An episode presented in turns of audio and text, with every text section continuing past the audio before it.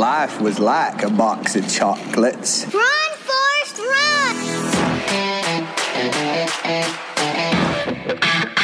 Campcast, edição News.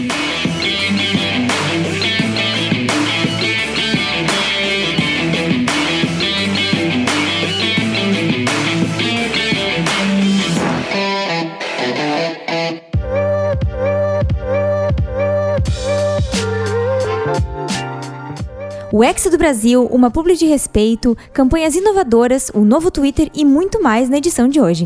Vem com a gente se aprofundar nesses conteúdos. Olá, eu sou Alanis Chabe. Eu sou Carolina Nogueira. E você está ouvindo o Gumpcast Edição News. Um acumulado de insights com a curadoria da Gump para começar a semana bem informado e cheio de ideias. Bom dia, boa tarde, boa noite, em clima de Hexa. Porque ele vem, eu acredito. A Argentina experimentou um salamaleico na ocasião desta gravação e por isso essa equipe está faceira. Eu entendo de futebol? Não mas nada como começar a semana com esse espírito esportivo aflorado. Eu também não entendo nada de futebol, eu já me conformei que eu nunca vou entender a regra do impedimento, por exemplo. Antes a gente estava assistindo o jogo ali, eu estava comemorando um gol que era uma reprise, entendeu? mas ok, o importante é a gente torcer junto, comer e beber bastante, fazer bolão com os amigos e admirar a beleza desses jogadores. Pelo menos isso. Pelo menos, a gente né? entende. A gente aproveita. Parece que a Copa do Mundo é o quê? Uma caixinha de surpresas e a gente tá animado. Mas sabe o que não precisa ser uma caixinha de surpresas? a estratégia e o conteúdo que você gera com a sua marca. Ah, muito bem lembrado, Carol. Uma estratégia de conteúdo bem planejada, ela vai garantir para a marca um melhor relacionamento com o público, a fidelização do cliente, além de conseguir transmitir o seu propósito e gerar autoridade. É isso aí, o Papai Noel tá com a senha na mão, esperando a vez dele, mas a atenção dos consumidores está dividida entre assuntos importantes como o Dia da Consciência Negra e outros mais populares, como a abertura da Copa do Mundo do Catar. Pode ser que você tenha tentado falar de tudo ao mesmo tempo. Ou será que é mais importante garantir a Black Friday? Qual será que é a melhor estratégia? A gente convidou o pessoal do atendimento aqui da agência para falar sobre isso. Vocês ficam agora com Jennifer Schuch. Nessa época do ano, em especial em 2022, onde temos muitas datas relevantes e assuntos em pauta, a gente percebe a importância da existência de um planejamento para as marcas. Com um planejamento estruturado para cada empresa, a gente consegue avaliar o que realmente faz sentido comunicar com base na persona da marca, seus públicos, propósito, enfim, e a partir daí entende, dentre tantos assuntos, o que realmente é relevante que aquela marca comunique. Até porque, especialmente nesses períodos, a atenção do consumidor é muito disputada. Então, a gente precisa ser ainda mais assertivo no que e como vai comunicar, justamente para captar a atenção do público, que é o nosso grande interesse.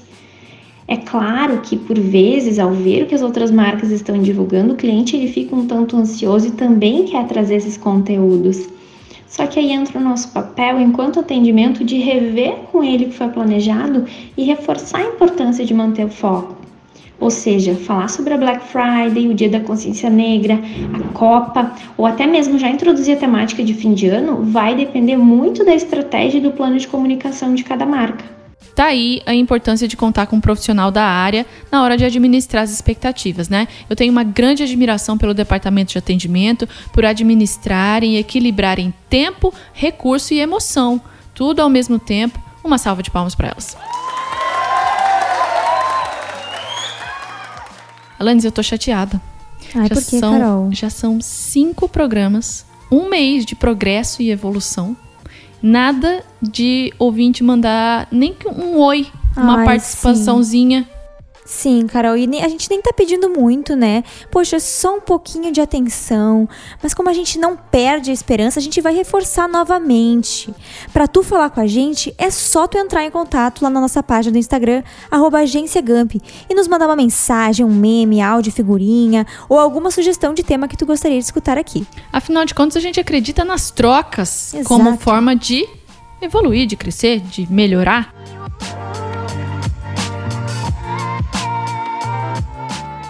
A terceira edição do YouTube Works premiou as campanhas mais inovadoras e focadas na experiência do consumidor.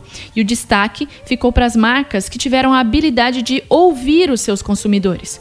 Uma delas é a campanha Expedição Enem da Universidade Estácio. A campanha foi desenvolvida em parceria com um dos maiores nomes do mundo dos games, o Dear Pulse, e levou o prêmio de melhor trabalho com criadores de conteúdo. Sim, Carol, essa campanha é muito interessante porque ela explora a gamificação para tornar o estudo algo mais motivante, né? Então a marca ela conseguiu explorar esse nicho que é atrativo para o público e utilizou de um influenciador para tornar esse relacionamento ainda mais próximo. E isso é muito assertivo porque o material ele fica adequado ao vocabulário dessa geração e ao formato de conteúdo que esse público já consome.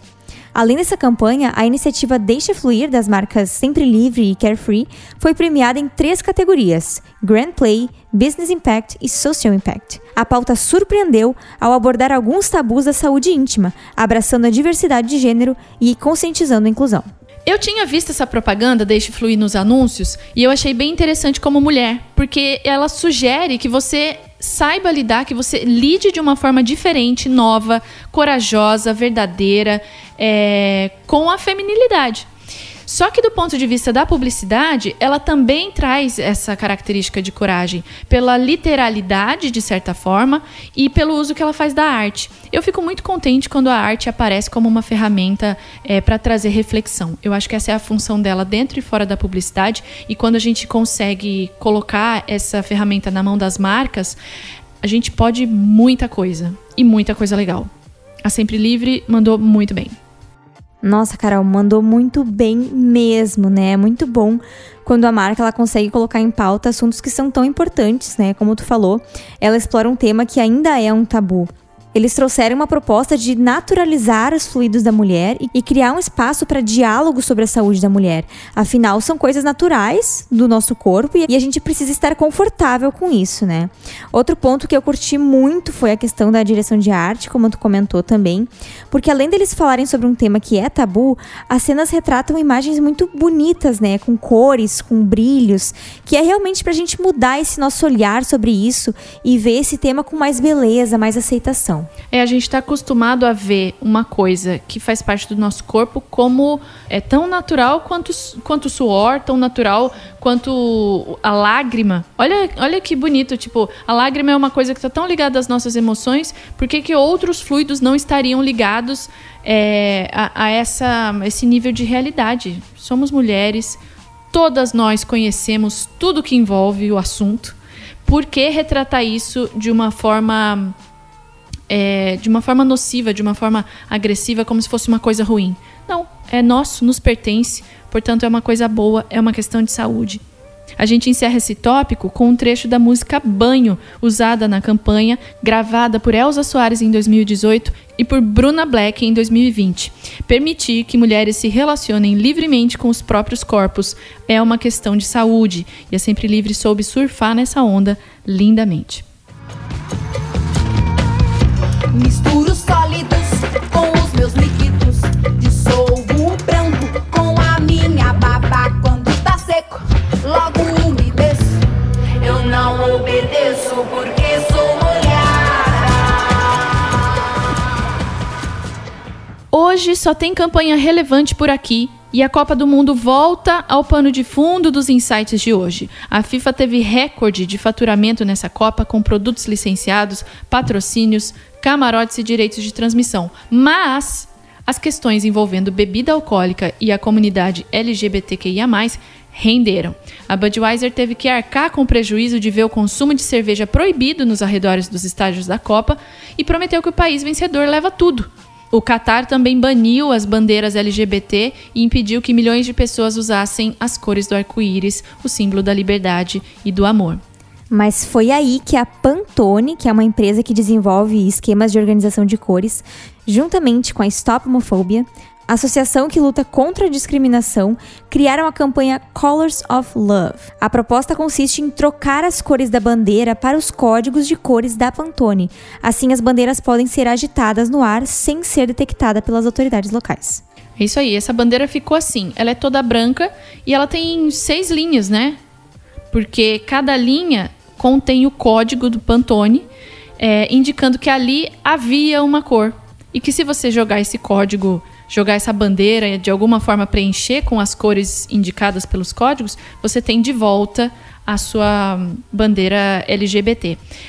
Tá aí a marca se envolvendo com os assuntos que o consumidor considera importante. Quem também fez isso foi o Esporte Clube Internacional, com uma campanha bem legal sobre consciência negra.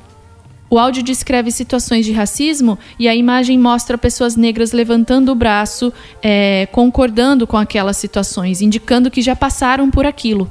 A informação de que o Inter lançou uma nova camisa vem junto com um take mais aberto dos braços dessas pessoas levantados, mas dessa vez com os punhos cerrados em atitude de resistência e força. Isso mesmo, Carol. Então, tanto a ação da Pantone quanto a do Esporte Clube Internacional, elas se mostram iniciativas muito pertinentes, né, muito interessantes, mas ao mesmo tempo é triste pensar que essas ações elas precisam ser tomadas por conta de um preconceito e discriminação que ainda persistem na sociedade, né?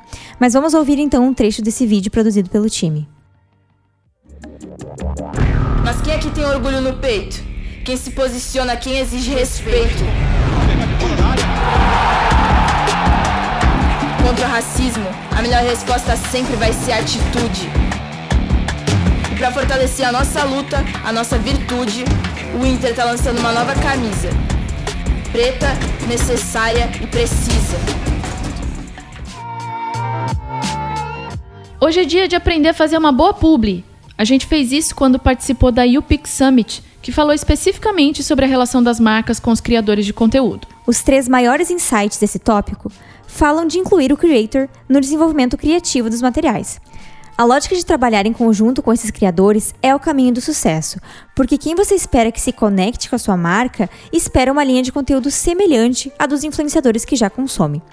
Então, segue as dicas. Leve em conta as sugestões. A autenticidade das ideias dos influenciadores é o que envolve o público e permite que a audiência se identifique e engaje com esse conteúdo.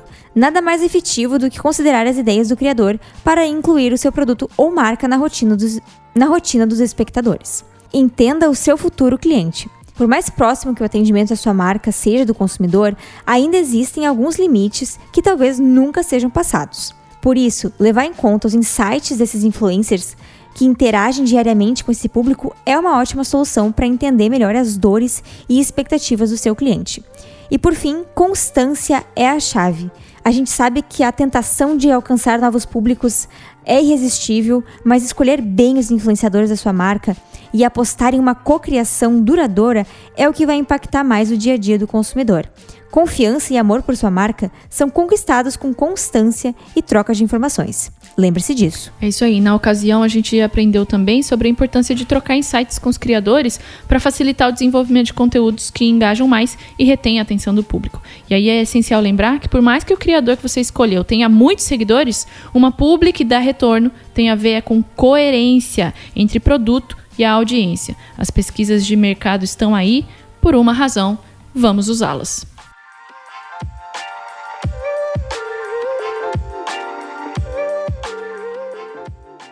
Alanis, a boa notícia é que o pessoal não enviou áudio, mas mandou e-mail. Ou mandou mensagem por escrita lá no Instagram, você acredita? Não é chique? Eu achei Ai, chique. finalmente, Carol. Pois é, a gente vai ter leitura de e-mails agora. O Leonardo Oliveira, redator aqui na Gamp, fez uma bela provocação aqui no comentário dele sobre o tema da semana passada. Nosso primeiro e-mail, Carol. Meu Deus, que emoção. Então vamos lá, que eu já fiquei super animada que o Léo ele pegou o gancho do que a gente falou no último episódio sobre as mudanças que estão ocorrendo no Twitter. É, só para situar, a gente mencionou na semana passada que tinha toda uma instabilidade em relação ao Twitter, né? Pelo número de demissões que aconteceram nos, ah, ali por, no meio da semana. Exatamente. O que a gente não sabia era o que aconteceria no dia seguinte à gravação do episódio. Sim, foi muito E notável. é disso que o Léo ah, lembrou. Exatamente. Vou ler aqui pra vocês então. Olá, primeiramente, parabéns pelo podcast. Obrigada, obrigada. Estamos contentes. Muito obrigada. Logo após o final do último episódio, uma nova plataforma surgiu e caiu na boca dos brasileiros. O cu. Sim, gente, calma. Calma, tá? quinta série. Vamos explicar, né? O Cu, ele é um aplicativo indiano que tem um nome que se escreve assim, com a letra K, com a letra O e a letra O novamente.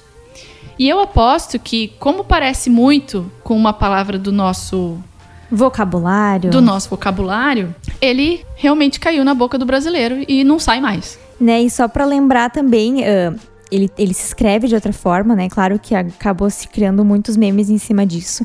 Mas ah, a sonoridade da palavra é pra re- é para remeter ao passarinho que é o símbolo dessa plataforma, tá, gente? Isso, um passarinho amarelinho. Que Exatamente. para os indianos, o barulho que ele faz é cu. É. E aqui É a gente isso. tá lendo dessa forma. Pois é. Finge que a gente passou por essa leitura tranquilamente, que a gente Sim. não tá aqui há 15 minutos Rindo. tentando gravar sem rir. Sem ar. Finge, finge, é. Mas a gente tá plena aqui, mas vamos lá. Continuando então. Ele veio como uma nova opção aos preocupados com o futuro do Twitter. Mas será que o cu é confiável? Alguns famosos que entraram no cu, como Felipe Neto e Evaristo Costa. Gente, é difícil. Tiveram seu cu invadido por hackers mais de uma vez. E isso gera o quê? Preocupação com a LGPD e cria questionamento nos twitteiros de plantão. Dá pra abrir o cu sem medo?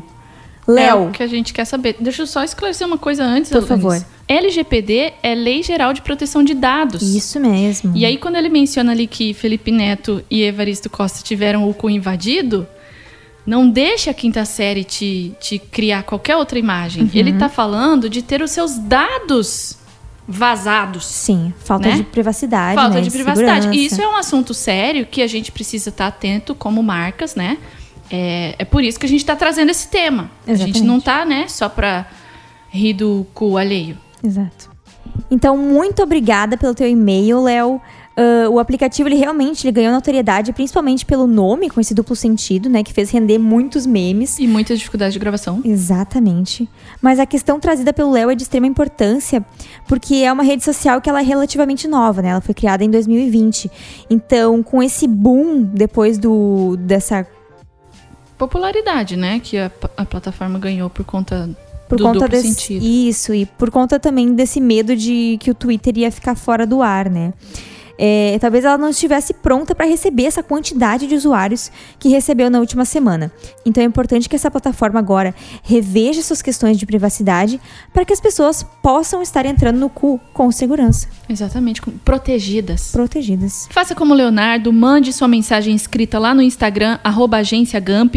Vai ser um prazer saber o que vai dentro deste seu coração verde e amarelo. Tu pode, por exemplo, responder a pergunta do Léo, se dá pra abrir o cu sem medo, sem estar protegido, né? Ou então dizer o que, que você faria se estivesse na mesma situação da Budweiser, por exemplo. Conta pra gente, vê, diz aí o que você gostou. A gente aguarda o seu comentário. E é isso aí, brasileirinhos engajados. Tomara que este programa tenha sido respeitoso, né? Com o nosso linguajar. Claro. Houve um esforço. É, esperamos que ele tenha sido útil para você e tenha te gerado aí alguns insights, pelo menos. Isso aí, a gente te espera então na semana que vem com mais um Gumpcast Edição News, o seu acumulado de insights com a curadoria da Gump. Até mais. Até lá!